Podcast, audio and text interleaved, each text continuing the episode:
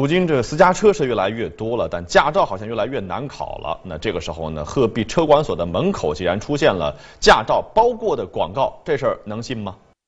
最近，鹤壁的小张摊上事儿了，连考几次驾照科目二都没考过，却在车管所门口遇到了贵人相助。我在出了咱车管咱鹤壁市车管所以后，看见有个小广告，顶上写了驾考包过，下边还有个电话号码。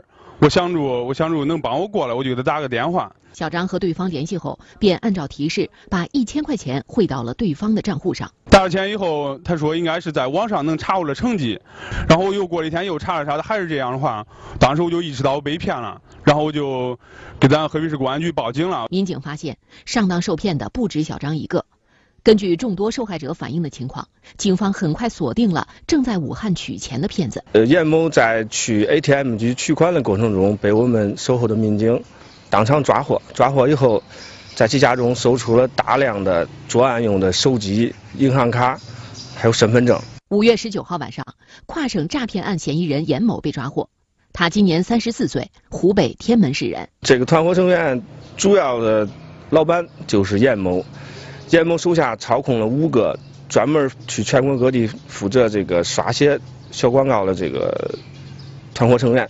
民警对严某连夜突审，很快查到了下线曹某。对这个负责在外外围刷写这个小广告的曹某实施了抓捕。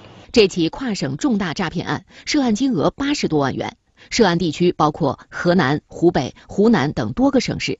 诈骗团伙分工十分明确。案件属于非接触性诈骗，属于电信诈骗的一种。这种案件侦破难度比较大，呃，因为嫌疑人不是在本地，都是呃隐瞒自己真实身份，然后在异地流窜作案。那么，我们该如何防范此类电信诈骗呢？再次提醒广大考生，驾考没有呃任何捷径可走，也也不要心存侥幸心理，呃，认真学好车，练好车。